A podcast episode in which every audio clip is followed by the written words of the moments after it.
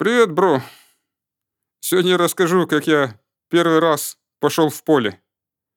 Ну, правда, не сам пошел, а со своим вторым инструктором. Его звали Петр. Итак, с вами Носорог, и я рассказываю вам продолжение моей истории. Она называется «Ступень пятая. Правильно работать с территорией». Правильно работать с территорией – это выбрать квадрат и провести спич, то есть краткая продающая речь по пяти шагам продаж, каждому, кто будет на этой территории. То есть качественно провести спич каждому клиенту на этой территории. На практике это выглядело так. Я с Петром подошли к одному из э, многочисленных городских кварталов. На данной территории оказалось много продуктовых складов. Мы по очереди заходили в каждый ангар и подходили к хозяину. Он обычно сидел возле весов, на которых фрукты, овощи взвешивают ящиками, чтобы быть готовым отпустить свой товар оптовым покупателям или принять груз у дальнобойщиков, которые привозили его от фермеров. Петр проводит спич. Получает отказ в 80% случаев или закрывает сделку в 20% случаев. Закон вероятности 80 на 20. 80 отказывают, 20 покупают. Работает на тебя, если ты неукуснительно соблюдаешь 5 шагов и 8 ступеней.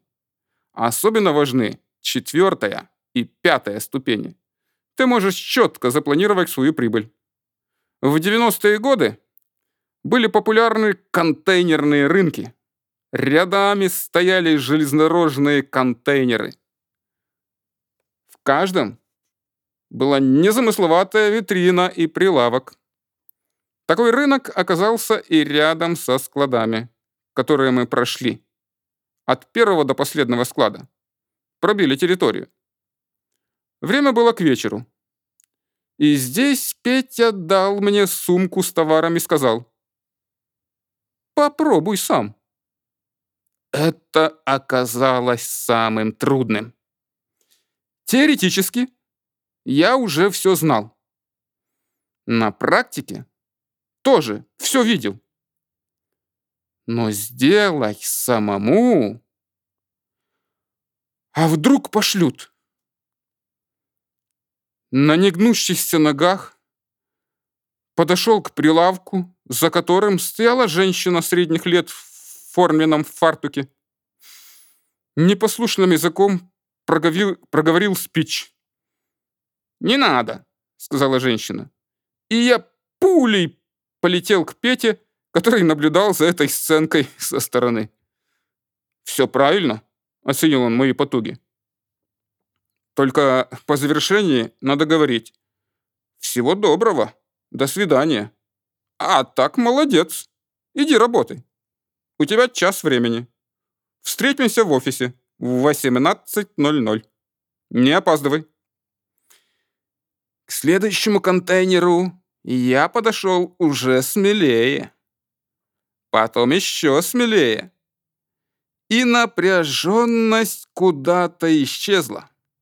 За этот час я продал две единицы товара, за что был встречен в офисе радостным джусом от Александра, Петра и других коллег. На следующий день утром я оказался у карты. Большая карта города висела на стене офиса. Ко мне подошел худощавый, улыбчивый парень и показал мне на участок, где очень ровно были расположены параллельные и перпендикулярные улицы, создавая почти идеально одинаковые кварталы. «Хорошая территория», — сказал он. «Сегодня можно пробить один квартал, завтра другой. На пару недель хватит работы». И я так и сделал. И успех не заставил себя долго ждать. Через неделю мне присвоили звание инструктора. Но это, бро, уже другая история.